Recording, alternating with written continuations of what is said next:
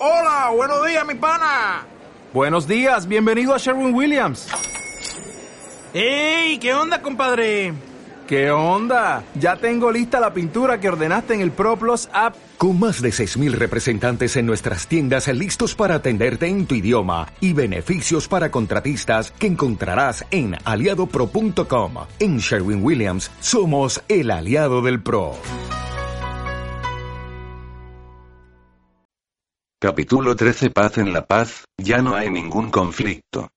Hay una ausencia total de negatividad y un cariño que todo lo abarca y que se experimenta como serenidad, tranquilidad, atemporalidad, plenitud, cumplimiento, quietud y alegría. Hay silencio interior y luz, un sentimiento de unicidad, unidad y libertad total. La paz es imperturbable. Las acciones se vuelven no forzadas, espontáneas, armoniosas, y cariñosas en su efecto. Hay un cambio de percepción del universo y de nuestra relación hacia él. El ser interior prevalece. El yo personal ha sido trascendido, con todos sus sentimientos, creencias, identidades y preocupaciones. Este es el estado último buscado por todos los buscadores, ya sean religiosos, humanista, o no tengan identificación espiritual o filosófica en absoluto. El profundo impacto de la paz Todos hemos tenido momentos de profunda paz, donde el tiempo y el mundo parecieron detenerse de repente, y hemos estado en contacto con lo infinito. En estos años, se han publicado una serie de libros acerca de la experiencia cercana a la muerte. Bajo diversas circunstancias, esta experiencia le ha sucedido a personas que han muerto y luego regresaron al cuerpo. Característicamente, sus vidas han sido transformadas por la experiencia, y nunca la olvidan. Su visión del mundo, su significado, y su significado personal ha cambiado considerablemente. En la película, Horizontes Lejanos, una vez que el héroe hubo experimentado Shangri-La, aunque regresó de nuevo al mundo, lo vio de una manera totalmente diferente. Deseaba a toda costa, volver a Shangri-La, donde el estado de paz prevalecía. Una vez que la experiencia de la paz se ha producido, ya no somos una víctima del mundo.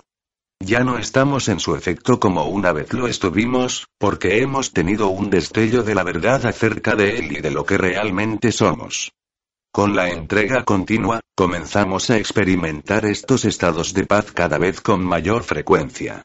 En ocasiones, pueden llegar a ser muy profundos y de mayor y mayor duración. Cuando las nubes se retiran, el sol brilla y descubrimos que en la paz estuvo la verdad en todo momento. La entrega es el mecanismo que desvela la verdadera naturaleza de nuestra existencia. Cuando una persona está en el estado de paz, se prueba en fortaleza con la kinesiología, y nada les hace debilitarse, ya sea mental, emocional o físico. Ya no se identifica más con el cuerpo como yo, y los trastornos físicos pueden o no ser sanados. Somos indiferentes a ellos. Los problemas físicos han perdido cualquier significado de importancia. Con la experiencia de la paz interior viene una gran fortaleza. Un campo de energía de paz total es inexpugnable. La persona que ha encontrado la paz interior ya no puede ser intimidada, controlada, manipulada o programada. En este estado, somos invulnerables a las amenazas del mundo y tienen, por tanto, dominada la vida terrenal. Cuando el estado de la paz se ha establecido, el sufrimiento del común de los mortales ya no es posible debido a que la misma base de que la vulnerabilidad ha sido totalmente abandonada. La transmisión silenciosa describimos a la persona que ha alcanzado ese estado de paz como iluminada y estando en un estado de gracia. Dentro y más allá de esa condición son varios los estados avanzados de la iluminación y los niveles de realización descritos por los místicos, los sabios, los santos y los avatares. Hay un beneficio silencioso, no verbal de la auténtica presencia de un estado iluminado. Clásicamente, sería un maestro espiritual avanzado, un santo, o un sabio. Los buscadores viajan grandes distancias para estar en la presencia física de este campo de energía. El devoto o buscador recibe la transmisión silenciosa de la energía de alta frecuencia del aura del maestro, que se describe como transmisión de la no-mente, gracia del gurú o bendición del maestro. Esta transmisión ocurre por sí misma y no es personal. El estado de paz infinita se irradia incondicionalmente por el propio campo de energía del Maestro o Santo. Cuando el Buda daba a su discípulo una flor, era un símbolo de la transmisión de esa energía. Si hemos estado en la presencia de un gran maestro que irradiaba esta energía, nunca seremos el mismo.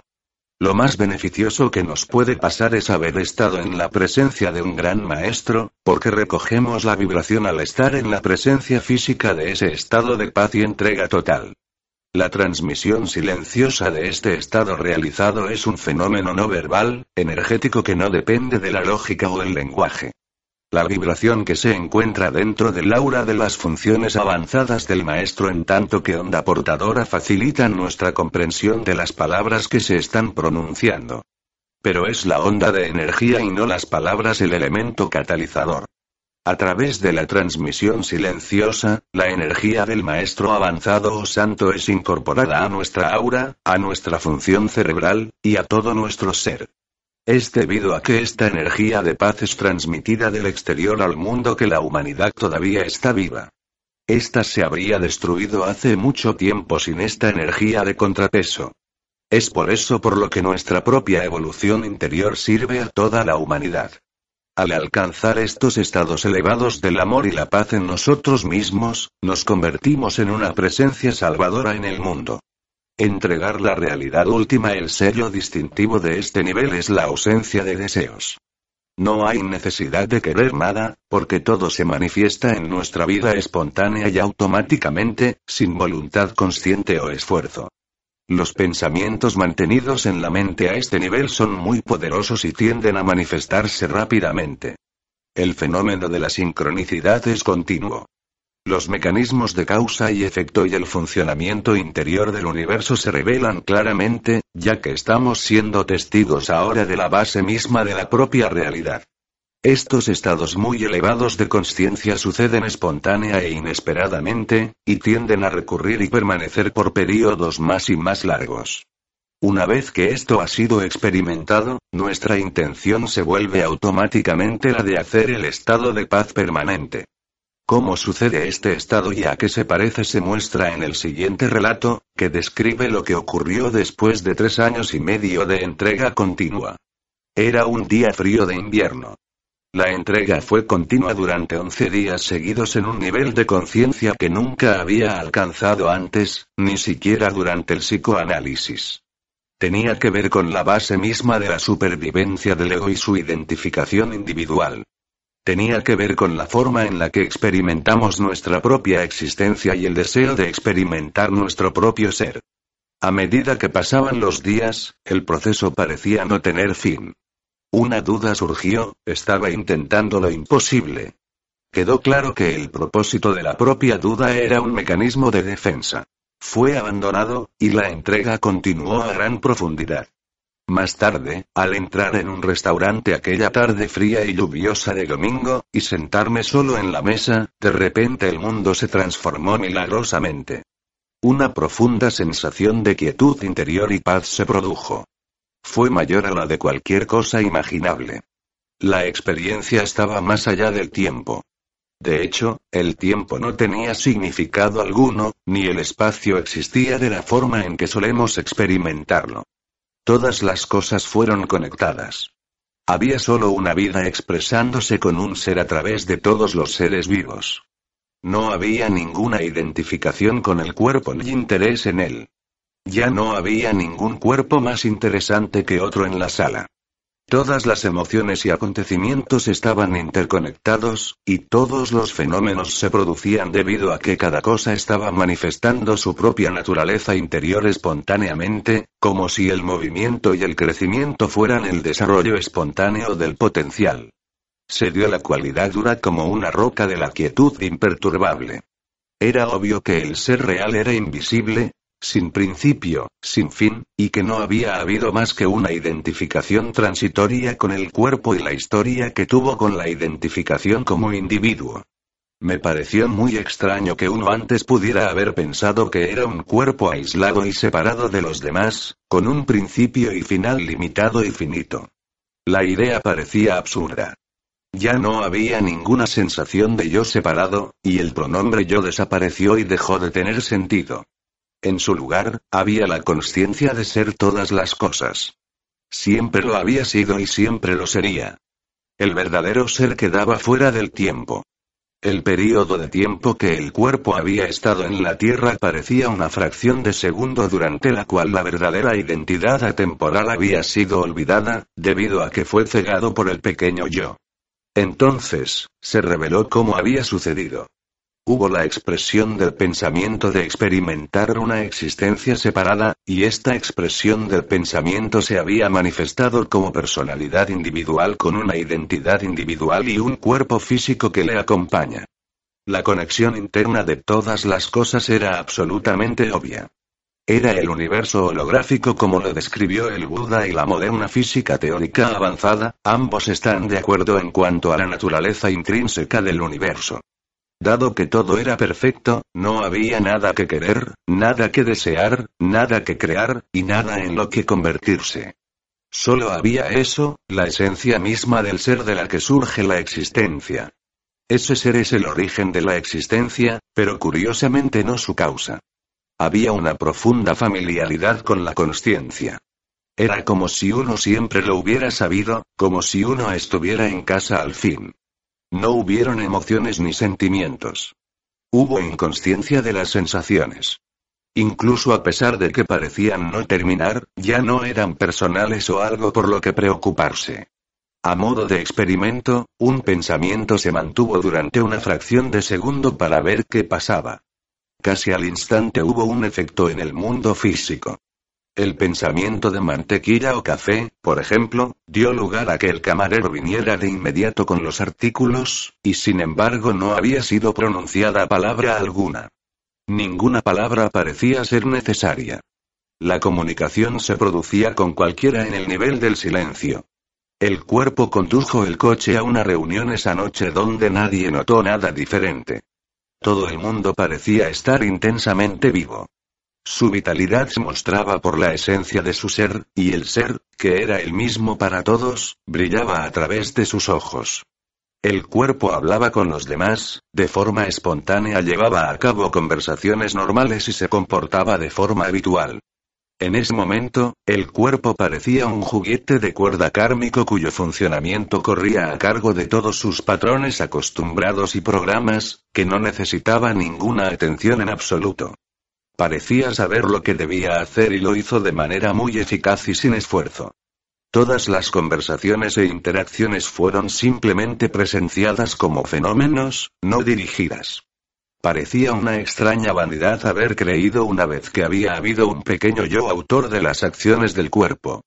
En realidad, el cuerpo estaba en el efecto del universo, y nunca había sido un hacedor de sus acciones. Los fenómenos eran como vibraciones de la mente que no tenían existencia separada o realidad. Había solo totalidad.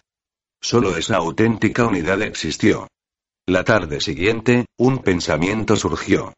Ahora que el camino hacia la realidad había sido revelado, podría haber un retorno a la conciencia del ser de la persona individual, que antes había sido aceptado como real. Al igual que el aire de la habitación no experimenta los contenidos de la habitación, ya no hubo más un yo que experimentara mi propia existencia. En ese espacio, ya no hubo un yo para experimentar el yo soy.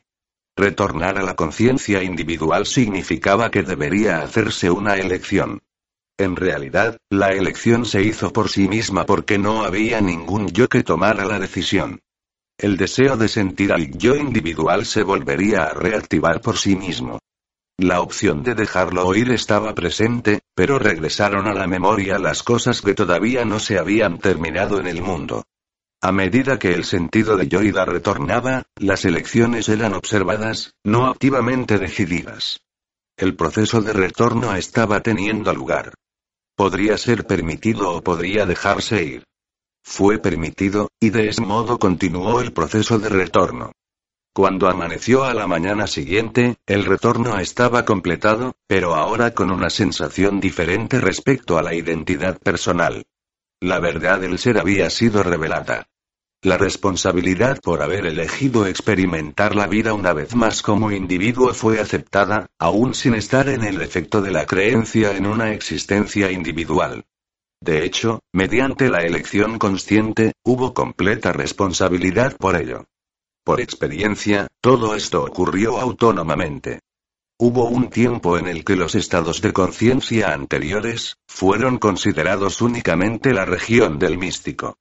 En la actualidad, sin embargo, la investigación de estos estados, y la información obtenida de ella, es considerada la vanguardia de la ciencia, especialmente la rama de la física relacionada con la mecánica cuántica y las partículas subatómicas de alta energía. Las investigaciones de estas partículas indican que no son cosas en el sentido habitual, sino que son en realidad acontecimientos que se producen como resultado de las frecuencias de energía. Ahora, la ciencia postula una frecuencia trascendente más allá del espacio y el tiempo. Un cuerpo impresionante de investigaciones en muchos laboratorios ha demostrado que el cerebro percibe por medio de sofisticados análisis matemáticos de patrones de frecuencia. Estos hallazgos se han traducido en el paradigma llamado holográfico, que afirma que todo en el universo está conectado con todo lo demás, incluida la mente humana.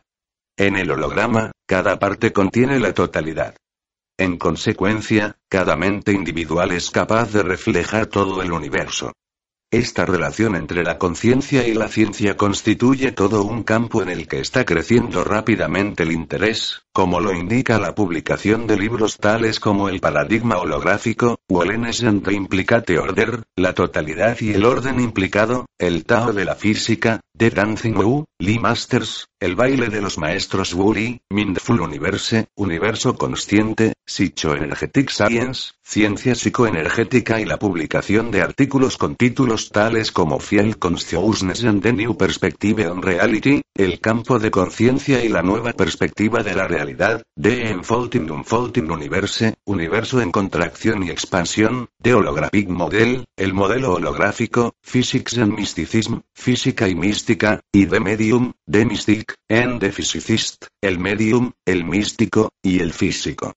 Liderando a estos investigadores está el neurocientífico Carl Pribram de la Universidad de Stanford y el fallecido físico David Bohm, de la Universidad de Londres, cuyas teorías se pueden resumir en Nuestros cerebros construyen matemáticamente la realidad concreta interpretando frecuencias de otra dimensión, un mundo de significados, modelando, una realidad primaria que trasciende el tiempo y el espacio.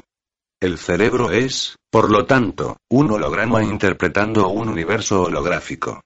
Es interesante que las teorías de la física teórica avanzada, que son producto de las denominadas actividades del cerebro izquierdo, ahora requieran un nuevo contexto a fin de ser comprendidas. El contexto que se está desarrollando a partir de estos investigadores científicos de cerebro izquierdo coincide con la realidad observada por el místico, que representa la función cerebral derecha. Por lo tanto, por cualquiera de las laderas de la montaña que decidamos escalar, terminaremos en el mismo punto. La cima. Una tercera manera de subir la montaña es a través del mecanismo de la entrega, y cada uno de nosotros, por tanto, tiene la oportunidad de comprobar por sí mismo la naturaleza última de la realidad, que es la misma que la que fue revelada por el místico o el físico. Podemos visualizar que con todas y cada una de las entregas, damos otro paso hacia arriba por la ladera de la montaña. Algunos de nosotros subiremos hasta que la vista sea mejor y elegiremos detenernos ahí. Otros irán aún más alto.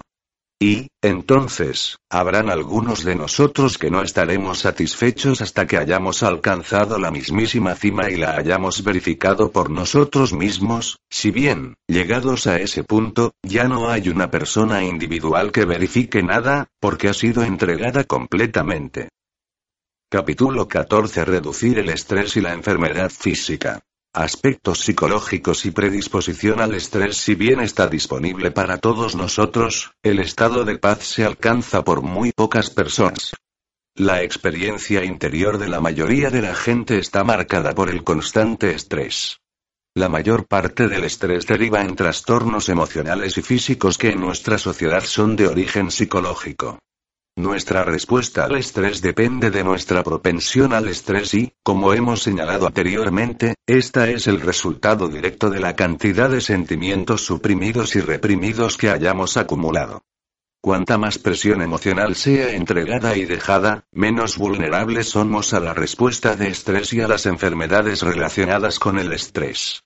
El principal estrés para la mayoría de nosotros la mayor parte del tiempo no se debe a los estímulos externos, sino a la presión de nuestras propias emociones suprimidas. Estas emociones suprimidas se convierten en el principal estresor, de modo que, incluso en un entorno externo tranquilo, todavía estamos sujetos al estrés crónico, interno podemos observar que los factores de estrés externos no son más que la pajita que finalmente rompe la joroba del camello. La carga principal de estrés la llevamos con nosotros todo el tiempo. La programación psicológica en nuestra sociedad es tan grande que, para la mayoría de la gente, incluso relajarse y disfrutar de unas vacaciones es un problema. La culpa nos dice que deberías estar haciendo otra cosa. Hay una decepción cuando relajación inmediata no se produce. Hay inquietud y la búsqueda interminable de actividades divertidas para evitar el dolor de enfrentarnos a nuestro propio yo interior. La mayoría de los ejecutivos ocupados buscan secretamente formas de volver al trabajo mientras están de vacaciones. Ellos aparentemente pueden quejarse de su pesada carga de trabajo, pero cuando vuelven a su rutina habitual, se siente otra vez normales. Los efectos de la supresión y represión de los sentimientos, además de los factores desencadenantes del estrés, son responsables de muchas enfermedades emocionales y físicas. Hay un componente emocional psicológico en todas las enfermedades y, debido a esto, es posible revertir el proceso de la enfermedad mediante la eliminación de los factores internos de estrés.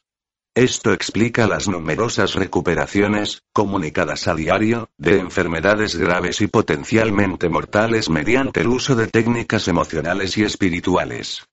Muchas curaciones tienen lugar después de que todos los métodos médicos hayan fracasado.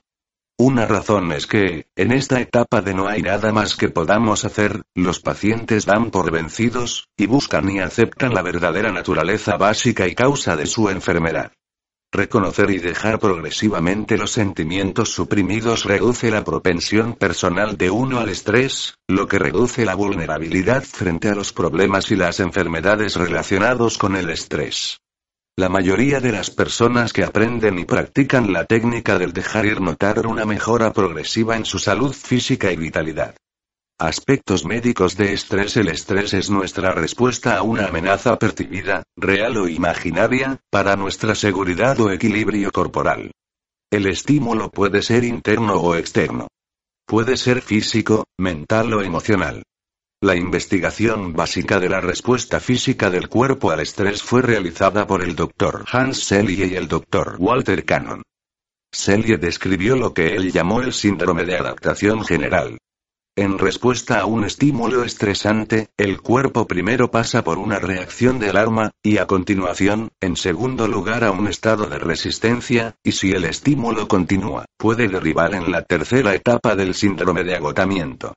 La reacción de alarma se produce por la vía del córtex cerebral hipotálamo, cerebro inferior, las glándulas suprarrenales, el torrente sanguíneo, cortisol y adrenalina. Además, se produce la liberación de hormonas en el cerebro y la estimulación del sistema nervioso simpático del cuerpo. La adrenalina entonces pasa a todos los órganos del cuerpo y los prepara para luchar o huir. Muchas personas, sobre todo en las grandes ciudades, aprender a vivir con la adrenalina alta del constante desafío. La amenaza para la supervivencia de la intensa competencia mantiene el flujo de la adrenalina. Por lo general, se deprimen los fines de semana o en vacaciones. Son adictos a la excitación y la estimulación anormal. Se acostumbran a la semi-euforia inducida por los altos niveles de cortisol. La segunda etapa, la de la resistencia, es la del intento del cuerpo por restablecer el equilibrio homeostático. Implica cambios hormonales y cambios en el metabolismo y el equilibrio mineral. Comúnmente, hay sodio, acompañando la retención de agua en los tejidos. A algunos ejecutivos, por ejemplo, se les hinchan los tobillos a medida que pasa la semana, y luego en la noche del viernes tienen frecuentes mecciones. Se quejan de una bajada debida a la disminución repentina del nivel de la hormona cortisol. Además de un efecto un tanto eufórico, el cortisol también tiene un efecto anestésico. Por lo tanto, durante el periodo de bajada la producción de cortisol baja, en el fin de semana pueden observarse síntomas físicos que fueron ignorados durante la excitación del trabajo de la semana, y pueden quejarse de muchos achaques y dolores durante el fin de semana que no sentían en el trabajo. La tercera etapa es el agotamiento. Si el estrés continúa sin cesar más allá de la capacidad de los mecanismos de defensa del cuerpo, con el tiempo empiezan a fallar. El estado de agotamiento adrenal se establece. Las defensas del cuerpo se han vuelto demasiado débiles para contrarrestar los efectos del estrés. Se suprime el sistema inmune. Los órganos del cuerpo comienzan a mostrar cambios patológicos debido a la larga exposición a las hormonas del estrés. Las reservas de energía del cuerpo se han agotado, lo que conduce con el tiempo a la enfermedad, y finalmente a la muerte del organismo. Durante la reacción aguda de alarma, se detiene la motilidad del estómago, se detiene la digestión, y el suministro de sangre al revestimiento del estómago se reduce. A medida que el estrés continúa, debido al desequilibrio del sistema nervioso y a los cambios hormonales, se produce la hiperacidez y la sobreproducción de enzimas digestivas. El aumento exagerado de enzimas digestivas y ácido clorhídrico, actúa sobre la mucosa gastrointestinal debilitándola, derivando en úlcera, produciendo las úlceras por estrés. Por el estrés continuo, las úlceras pueden producir hemorragia o perforarse y precipitar una catástrofe médica. En otros casos, la reacción al estrés crónico o anormal puede ser insuficiente para producir ácido clorhídrico o enzimas, lo que deriva en indigestión crónica y mala nutrición. Además del tracto gastrointestinal, el sistema cardiovascular también reacciona al estrés por una reacción de alarma. A medida que el estrés se vuelve crónico, el corazón, los vasos sanguíneos, y los riñones pueden dañarse derivando en hipertensión y barra o enfermedades coronaria. El estrés es finalmente responsable de derrames cerebrales, ataques cardíacos e hipertensión, que son en conjunto las principales causas de muerte en los Estados Unidos. Respuesta del sistema energético al estrés y al sistema de la acupuntura. El cuerpo tiene tres sistemas nerviosos. 1. La red voluntaria de nervios bajo el control consciente que se distribuye principalmente a los músculos voluntarios. 2. El sistema nervioso involuntario autónomo, simpático y parasimpático, del que normalmente somos inconscientes y que controla los órganos del cuerpo y las funciones fisiológicas, tales como el latido del corazón, el flujo y distribución sanguíneo, la digestión y la química del cuerpo, y 3. El sistema de la acupuntura, que transmite la bioenergía a todas las estructuras del cuerpo y los órganos internos. Este tercer sistema es el menos conocido en la medicina occidental, pero es largamente comprendido por la medicina y la sociedad oriental. En el sistema de la acupuntura, se da el flujo de energía vital del cuerpo físico a través del cuerpo invisible de energía. Este sistema de energía se describe teniendo 12 canales principales sobre la superficie del cuerpo físico, estableciéndose los 12 meridianos principales de la acupuntura. A partir de estos canales, hay muchos afluentes que conducen a los diferentes sistemas de órganos del cuerpo. La distribución anormal de la energía en estos meridianos deriva en la disfunción de los órganos afectados y, finalmente, la evolución del proceso de la enfermedad. Esta bioenergía vital es el flujo mismo de la propia vida. Es muy rápidamente reactiva al estrés. Esta bioenergía reacciona de instante a instante, debido a factores fluctuantes en nuestras vidas, que son los patrones cambiantes de nuestras percepciones, pensamientos y sentimientos. La medición convencional de las reacciones médicas del cuerpo es relativamente lenta. Un pensamiento fugaz, que puede ir acompañado de una punzada emocional, no produce un cambio medible en la presión arterial del cuerpo o en el impulsos. Sin embargo, instantáneamente se registra en el sistema de la bioenergía donde una gran variedad de rápidos cambios pueden ser observados por métodos científicos, psíquicos y clínicos. El equilibrio global del sistema de energía de la acupuntura del cuerpo está regulado por la actividad de la glándula del timo. El sistema de la bioenergía está íntimamente conectado al sistema inmunológico del cuerpo a través de la glándula del timo. El estrés crónico debilita el sistema inmunitario del organismo, suprime la glándula del timo, y desequilibra el sistema de la bioenergía. Fortalecer la glándula del timo o tomar suplementos para el timo reequilibra el sistema de la bioenergía. Una amplia explicación de esto se encuentra en el libro Behavioral Kinesiology, Conducta Kinesiológica y Life Energy, la energía de la vida del Dr. John Diamond. Intervenciones para aliviar el estrés La investigación en el UCLA de Liebeskin Shavid durante la década de los 1980 se clarificó aún más la relación entre el estrés, la supresión del sistema inmune, y el desarrollo del cáncer, mostrando que el estrés interfiere en la liberación de los opiáceos del cerebro conocidos como endorfinas. El estrés en forma de shocks intermitentes suprime el sistema inmune. Cuando la respuesta inmune es de fortaleza, se liberan endorfinas en el cerebro, y las llamadas células anticáncer asesinas atacan y matan a las jóvenes células tumorales en crecimiento. Pero cuando la actividad inmune es suprimida y existe una reducida presencia de endorfinas, la actividad de las células anticáncer asesinas disminuye. El informe publicado en Science, 223. 188, 190, afirma. Nuestros hallazgos apoyan la opinión de que el sistema nervioso central por la modulación de la función inmune ejerce en alguna medida el control de la creación y el desarrollo de la enfermedad. El informe continúa diciendo que un sentimiento de impotencia se ha relacionado con la reducción de la actividad de las células asesinas anticáncer y el aumento del crecimiento tumoral. La depresión en los animales, así como los seres humanos, reduce la respuesta inmune, y esta impotencia tiene que ver con la capacidad de control de la persona y el sentimiento que el animal tiene sobre los acontecimientos estresantes. Estos hallazgos ayudan a explicar por qué la depresión y el sentimiento de impotencia están asociados con el cáncer.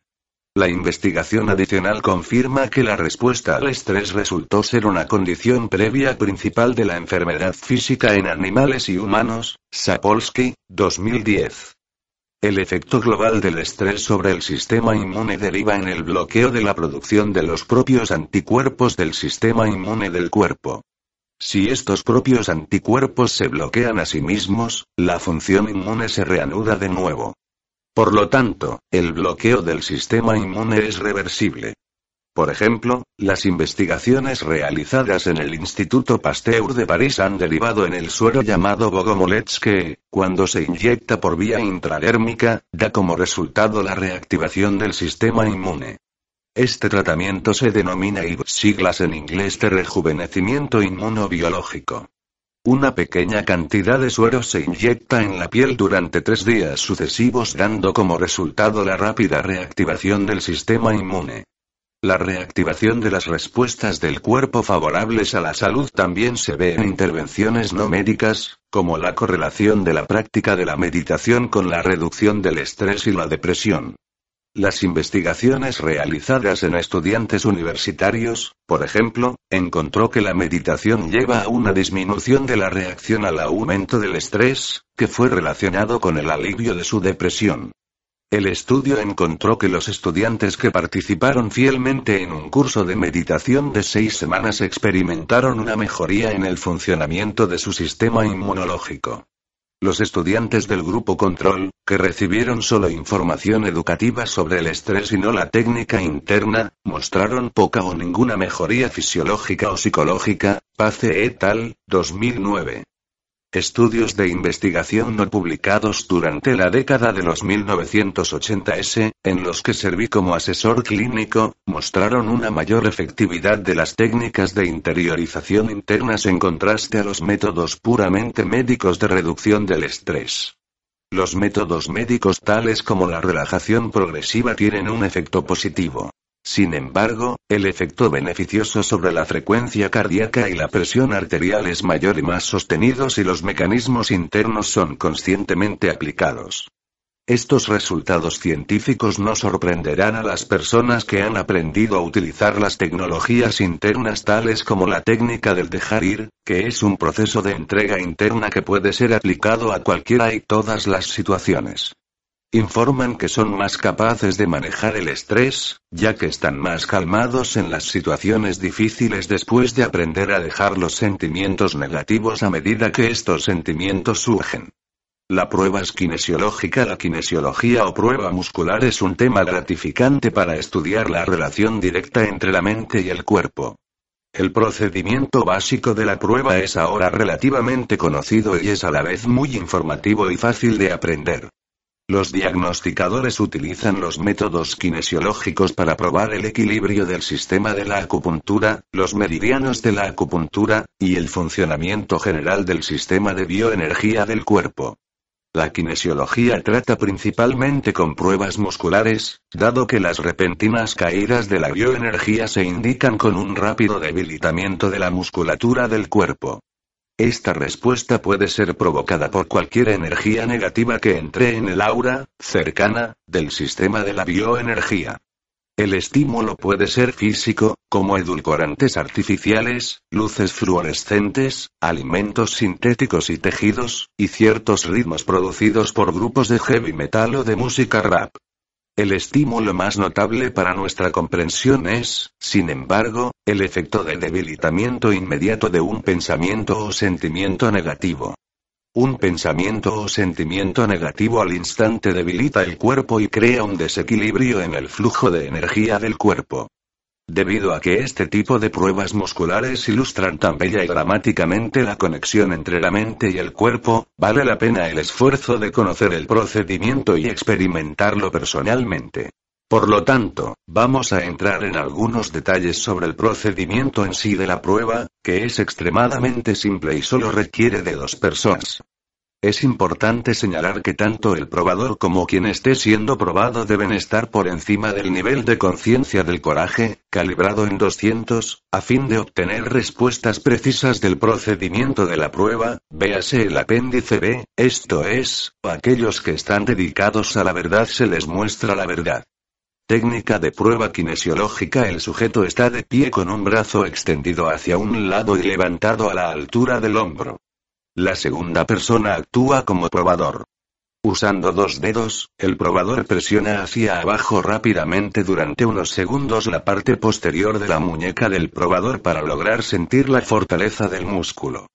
Al mismo tiempo que el probador presiona hacia abajo, le pide al sujeto de prueba que resista con todas sus fuerzas.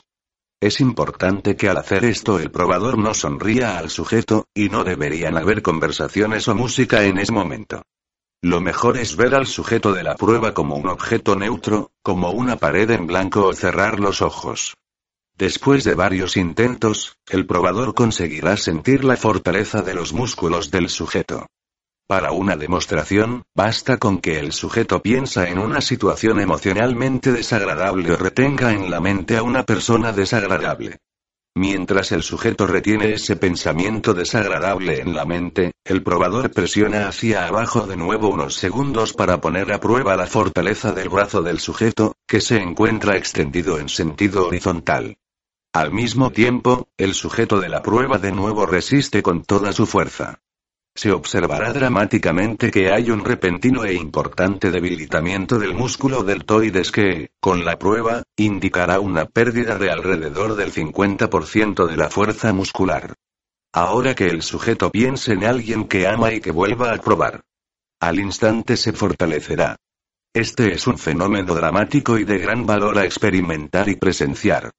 La prueba puede ser repetida con diferentes objetos negativos mantenidos en la otra mano del sujeto, en su boca, o colocado en la coronilla de su cabeza o en el plexo solar.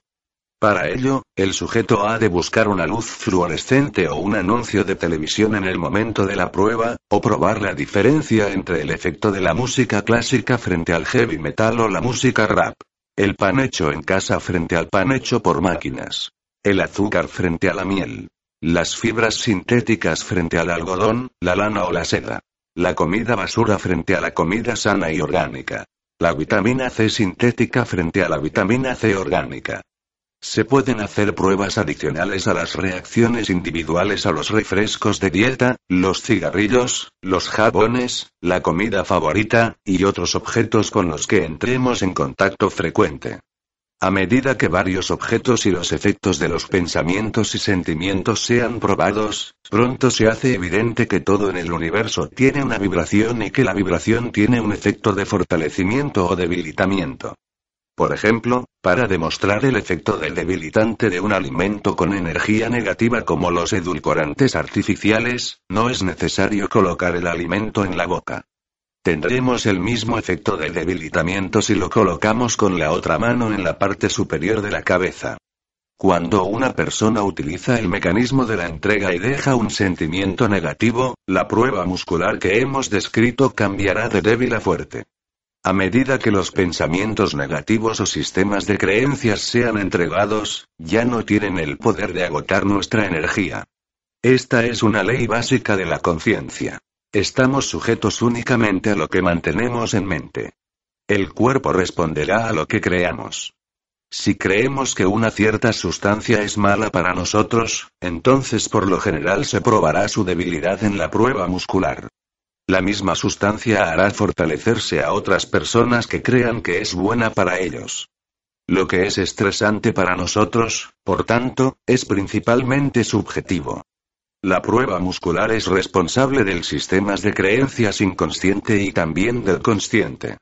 Las pruebas a menudo revelan que una persona inconscientemente siente o cree lo contrario de lo que conscientemente piensan que creen. La persona, por ejemplo, puede creer conscientemente que quiere curarse pero, inconscientemente se apega a las recompensas de la enfermedad. Una simple prueba muscular revela la verdad de la cuestión. La relación de la conciencia con el estrés y la enfermedad como hemos visto, la tendencia al estrés y la vulnerabilidad está directamente relacionada con nuestro nivel general de funcionamiento emocional. Cuanto más elevados estemos en la escala de la conciencia, menos respondemos con reacciones de estrés. Podemos tomar un simple incidente de la vida cotidiana e ilustrar las diferencias en la reactividad. Digamos, por ejemplo, que hemos aparcado el coche y, justo al salir, el coche aparcado frente a nosotros da marcha atrás y nos da un golpe seco. Nuestro parachoques y la parte frontal del guardabarros se abolla. Así es como los diferentes niveles de conciencia podrían sonar. Vergüenza. Qué embarazoso. Soy un pésimo conductor, ni siquiera puedo aparcar un coche. Nunca llegaré a nada. Culpa. Tenía que verlo venir. Qué estúpido soy. Debería haber aparcado mejor. Apatía. ¿De qué sirve? Estas cosas siempre me pasan a mí. Probablemente no cobraré del seguro de todos modos. No sirve de nada hablar con el chico. Él solo me demandará a mí. La vida apesta. Sufrimiento. El coche está ahora estropeado. Nunca será el mismo. La vida es triste. Probablemente voy a perder mucho dinero en esto. Miedo. Este chico está probablemente furioso. Temo que vaya de golpearme. Me preocupa tener que volver a hablar con él. Probablemente me demandará.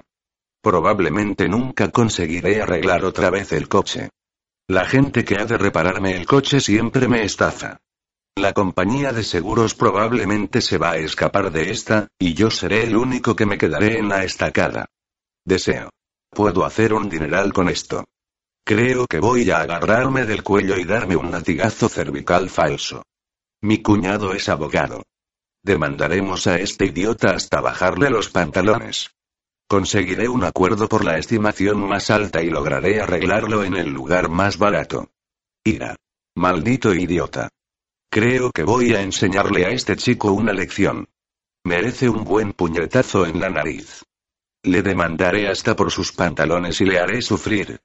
Me la sangre. Estoy enfadado, no respondo. Podría matar a ese bastardo. Orgullo. Mira por dónde vas, tonto.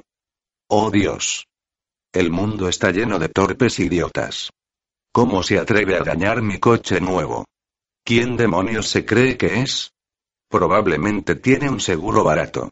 Gracias a Dios el mío es el mejor. Coraje.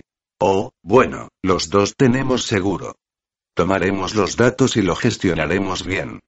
Una molestia, pero puedo hacerlo. Hablaré con el conductor y conseguiré un acuerdo sin juicio. Neutralidad. Estas cosas pasan en la vida.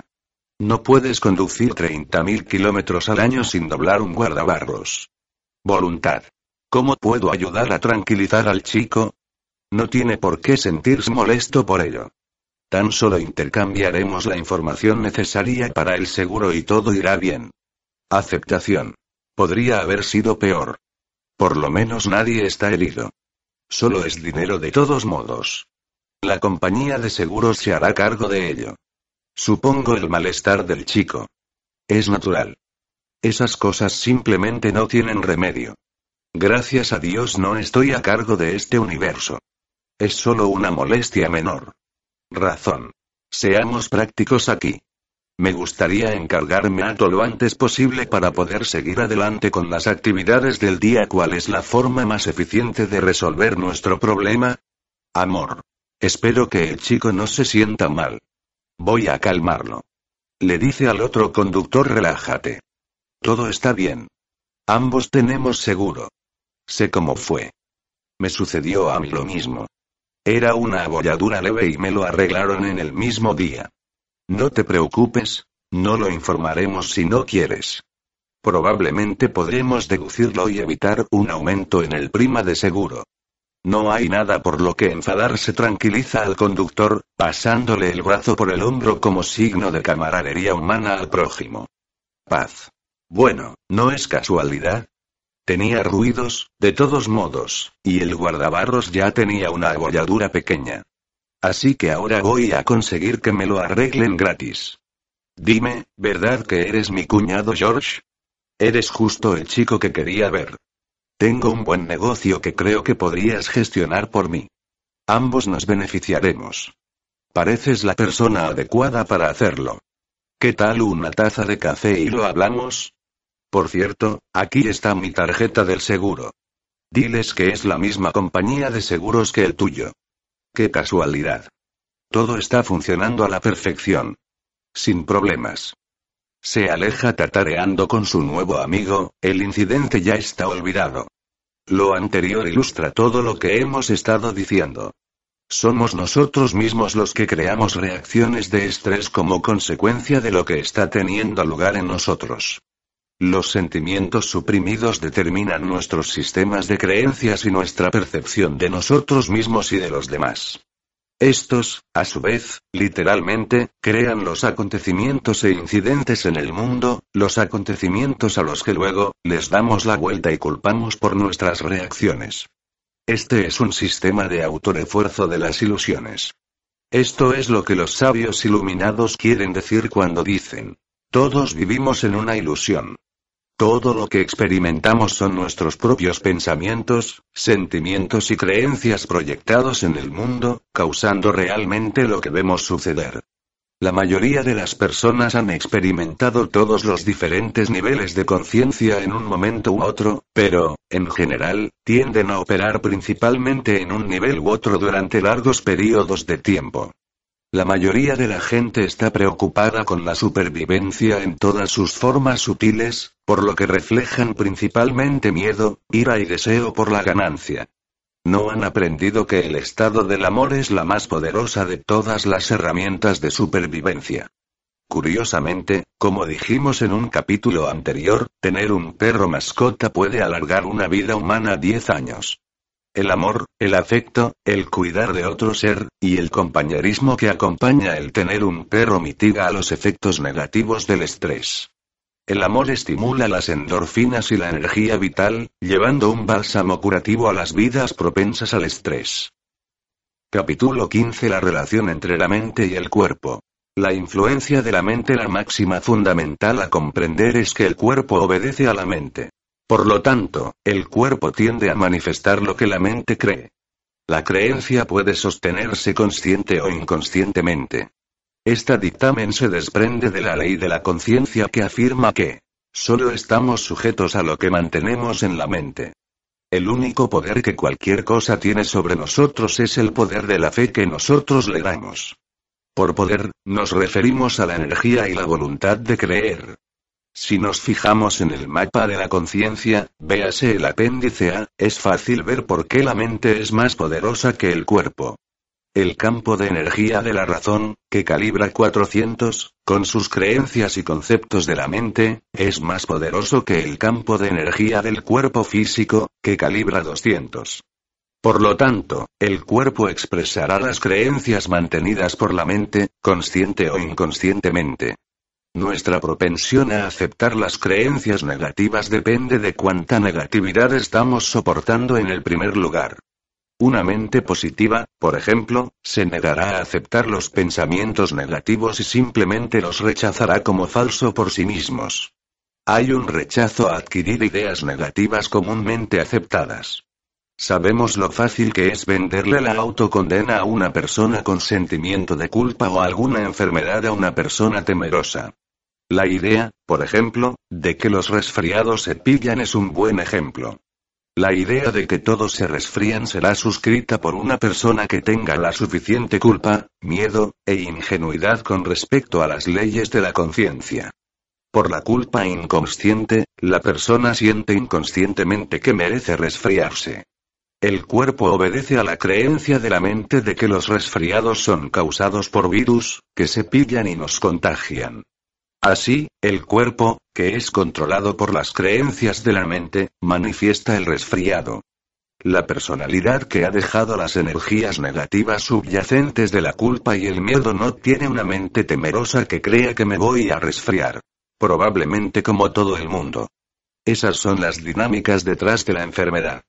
Los mecanismos que se llevan a cabo a través de las alteraciones inducidas por la mente en el flujo de energía del sistema de bioenergía y por la propagación de la energía reprimida en el sistema nervioso autónomo. El pensamiento es poderoso porque tiene una elevada frecuencia de vibraciones. Un pensamiento es en realidad una cosa. Tiene un patrón de energía. Cuanta más energía le damos, más poder tiende a manifestarse físicamente. Esta es la paradoja de mucha de la llamada educación para la salud. El efecto paradójico es que los pensamientos de miedo se refuerza y se les da tanto poder que las epidemias son creadas en realidad por los medios de comunicación, por ejemplo, la gripe porcina. Las advertencias basadas en los miedos a los peligros para la salud en realidad configuran el entorno mental para que esa misma cosa que es temida se produzca. Superpuesto por todo el cuerpo físico hay un cuerpo de energía cuya forma es muy parecida a la del cuerpo físico y cuyos patrones controlan realmente al cuerpo físico. Este control es en el nivel del pensamiento o la intención. La física cuántica subatómica avanzada ha demostrado, asimismo, que la observación influye en las partículas subatómicas de alta energía. El poder de la mente sobre el cuerpo ha sido demostrado por la investigación clínica. Por ejemplo, en un estudio, a un grupo de mujeres se les dijo que se les daría una inyección de hormonas para provocar la menstruación dos semanas antes. En realidad, se les dio solo una inyección de placebo con solución salina. Sin embargo, más del 70% de las mujeres desarrollaron tensión premenstrual temprana con todos los síntomas físicos y psicológicos. Otra clara demostración de esta ley de la conciencia se observa en las personas con trastornos de personalidad múltiple. Una vez se pensó que era poco común, pero ahora se ha encontrado que el trastorno de personalidad múltiple es relativamente común. Y por tanto, la investigación sobre el fenómeno se ha vuelto cada vez más prominente. Se ha demostrado que las diferentes personalidades en el cuerpo tienen diferentes acompañamientos físicos. Hay, por ejemplo, cambios en las ondas electroencefalográficas cerebrales, así como cambios en su manejo y escritura, en el umbral del dolor, en la respuesta eléctrica de la piel, en el cociente intelectual, en los períodos menstruales, en la dominancia del hemisferio cerebral, en la capacidad del lenguaje, en el acento, y en la visión. Así, cuando la personalidad que cree en las alergias está presente, la persona es alérgica. Pero cuando la otra personalidad está presente en el cuerpo, desaparecen las alergias. Una personalidad puede necesitar gafas y la otra puede que no. Estas personalidades diferentes en realidad tienen diferencias notables en la presión intraocular y en otras mediciones fisiológicas. Estos fenómenos físicos también cambian bajo la influencia de la hipnosis en personas normales. Las alergias pueden hacerse aparecer o desaparecer por simple sugestión. Las personas que reciben la sugestión de ser alérgicas a las rosas mientras están bajo hipnosis empezarán a estornudar al salir del estado hipnótico y detectar un jarrón de rosas en la mesa del doctor, aun si las rosas son artificiales. Sir John Eccles, premio Nobel, declaró que después de toda una vida de estudio era evidente que el cerebro no era el origen de la mente, como la ciencia y la medicina habían creído, sino al revés. La mente controla al cerebro, que actúa como una estación receptora, como una radio, en la que los pensamientos son similares a las ondas de radio y el cerebro es similar a un receptor. El cerebro es como un aparato receptor, un panel de control que recibe formas de pensamiento y luego las traduce en el funcionamiento neuronal y la memoria de almacenamiento. Por ejemplo, hasta hace poco se creía que los movimientos voluntarios de los músculos se originaba en la corteza motora del cerebro. Pero ahora, como Eccles ha informado, la intención de moverse es registrada por el área motora suplementaria del cerebro al lado de la corteza motora. El cerebro es, por tanto, activado por la intención de la mente y no viceversa. Esto lo vemos en los numerosos estudios de imágenes del cerebro realizados en personas en estados de meditación. Por ejemplo, la investigación del Dr. Richard Davidson durante la pasada década en la Universidad de Wisconsin, Madison, ha demostrado que la práctica en meditación de la compasión y la bondad amorosa estimula una mayor actividad en la corteza prefrontal izquierda, la sede de emociones positivas tales como la felicidad, y la producción de una sincronía de ondas gamma de gran amplitud, signo de conciencia expandida, alerta, y visión. Lo que se mantiene en mente tiene el poder de alterar la actividad cerebral y la neuroanatomía. Estamos sujetos a todo tipo de efectos de las creencias inconscientes y conscientes que nuestra mente está manteniendo respecto a cualquiera de nuestros sistemas corporales. Esto incluye nuestras creencias sobre los supuestos efectos sobre distintos alimentos, los alérgenos, los trastornos de la menopausia y menstruales, las infecciones y todas las demás enfermedades que están asociadas a sistemas específicos de creencias, junto con la propensión subyacente al estrés debido a la presencia de sentimientos negativos suprimidos. Norman Cousins, editor en jefe de Saturday Review durante tres décadas, demostró este principio cuando se curó él mismo de una enfermedad física grave por medio de la risa. Él escribió Anatomy of Anatomía de una enfermedad, un libro acerca de su experiencia de recuperación de una enfermedad artrítica paralizante por medio de grandes dosis de vitamina C y risa abdominal inducida por películas de los hermanos Marx. Descubrió que la risa tenía un efecto anestésico que podría aliviar su dolor durante dos horas. La risa es un método de dejar ir. A través de la risa, Cousins siguió dejando ir la presión emocional subyacente y cancelando los pensamientos negativos. Esto dio lugar a cambios muy positivos y beneficiosos en su cuerpo y facilitó su recuperación finalmente. Creencias que predisponen a la enfermedad para determinar nuestra propia propensión a la enfermedad, podemos ver las siguientes preguntas. Me preocupo por mi salud, manteniendo pensamientos de miedo por lo que me pudiera suceder. Tengo una sensación secreta de miedo, excitación y peligro cuando oigo hablar de una nueva enfermedad que está siendo anunciada y está de moda. Dedico tiempo a chequeos constantes, leo acerca de enfermedades, me quedo asustado por las historias de la televisión acerca de ellas. Estoy interesado en saber acerca de las enfermedades de los famosos. Creo que el medio ambiente y los alimentos están llenos de peligros ocultos, o que los alimentos contienen aditivos que son venenosos y causan enfermedades. Creo que ciertas enfermedades recorren nuestra familia, Paro o quiero parar, pero no me atrevo, observar a las víctimas de los accidentes de auto. Me gustan los programas de televisión de hospitales. Me gustan los programas de televisión que incluyen golpes, gritos, peleas, asesinatos, tortura, crímenes y otras formas de violencia. Soy una persona con sentimiento de culpa. Estoy lleno de ira. ¿Condeno la conducta de las otras personas? ¿Soy propenso a emitir juicios? ¿Tengo resentimientos y rencores? ¿Me siento atrapado y sin esperanzas? Me digo a mí mismo. Todo lo que está pasando a mi alrededor, probablemente voy a cogerlo. Estoy preocupado por las adquisiciones y los símbolos de estatus en lugar de la calidad de las relaciones. Debo llevar un montón de seguros y todavía me preocupa que no sean suficientes. En resumen, la manera de cambiar nuestros cuerpos es cambiar nuestros pensamientos y sentimientos. Debemos dejar de lado los pensamientos y sistemas de creencias negativas y quitarse el estrés de las emociones negativas que les dan energía. Debemos cancelar la programación negativa que proviene del mundo, así como también de nuestros propios sistemas de creencias. Podemos ver los efectos nocivos de la programación negativa del miedo en las personas que están sujetas al miedo a los alimentos, los productos químicos, y las sustancias del medio ambiente. Cada día se anuncia que un nuevo producto químico o sustancia tiene efectos nocivos. Cuanto más temerosos estemos, más rápidamente nos programamos, y luego el cuerpo responde en consecuencia. El miedo a las sustancias, los alimentos, el aire, las energías, y los estímulos de todo tipo ha llegado al punto de ser convertirse en casi una paranoia al medio ambiente.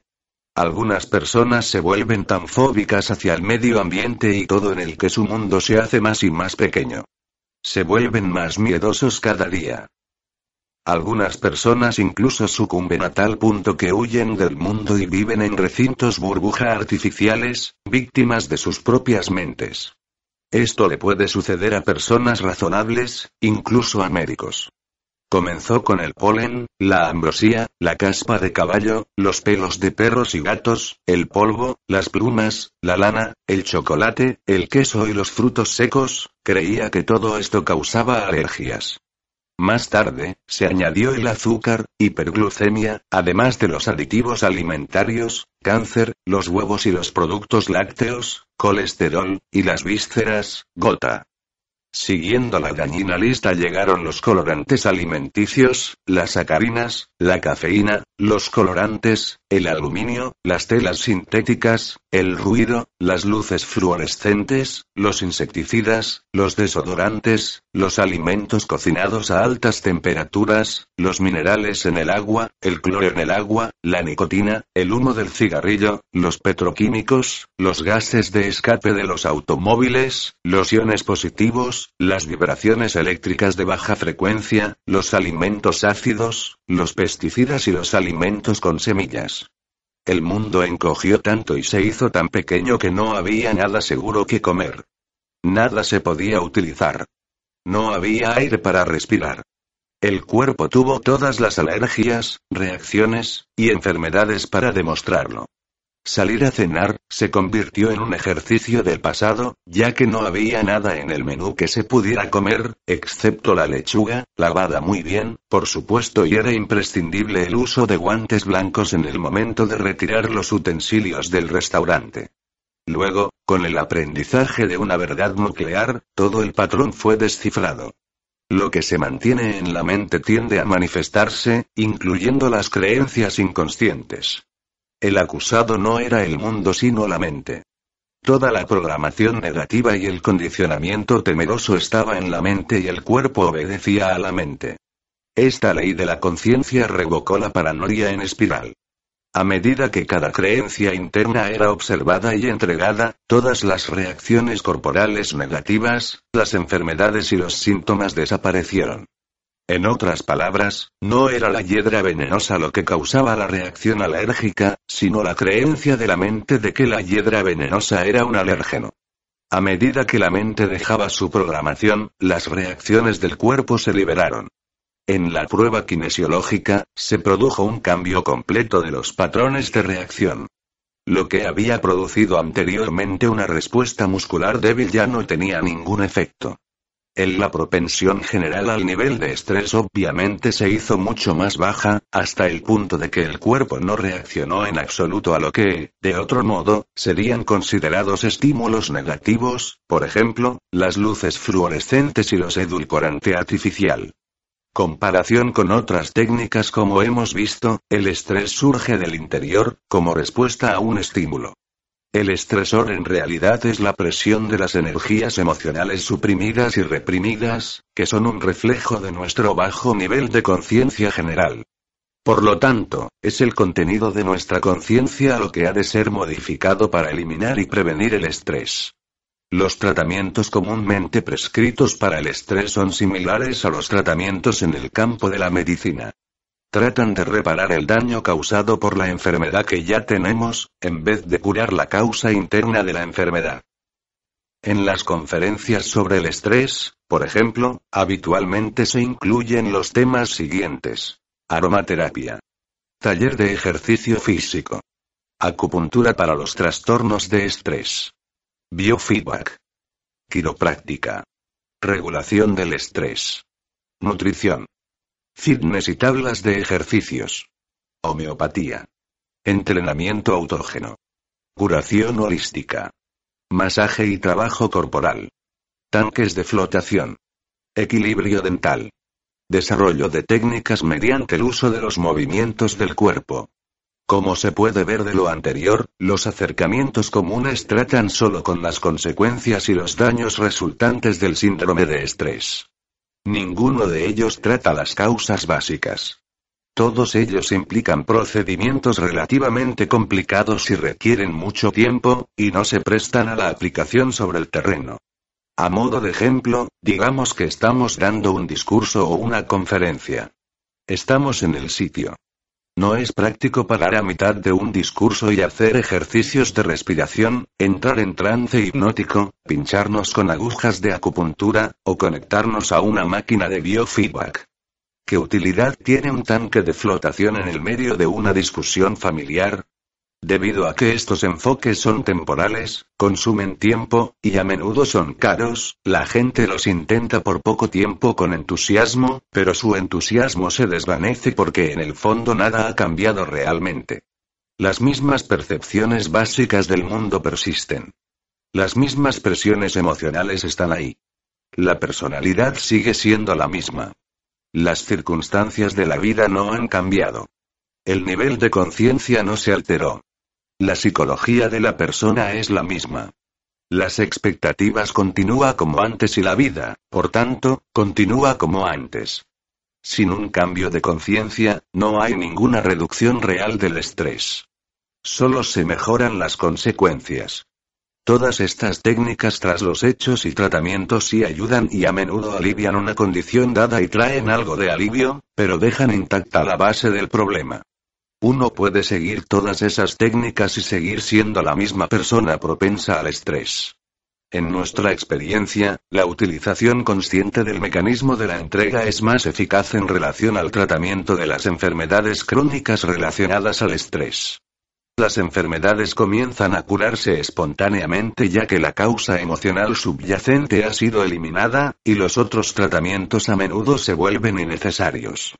En los casos poco frecuentes de enfermedades persistentes que no se eliminan con la entrega de los pensamientos y sentimientos negativos, pueden estar operando factores desconocidos, como inclinaciones kármicas. En estos casos, entregamos el deseo de cambiar o controlar nuestra experiencia de vida, y esperamos mayores descubrimientos internos sobre el origen y significado de la enfermedad. Una entrega de gran profundidad se completa cuando una persona ha dejado de necesitar o querer que una curación física se produzca. Se alcanza un estado de paz sobre la situación cuando los tres aspectos de la enfermedad, el físico, el mental y el espiritual se han abordado y el resultado final o la recuperación deseado ha sido entregada. La paz viene con la total entrega interior a lo que es.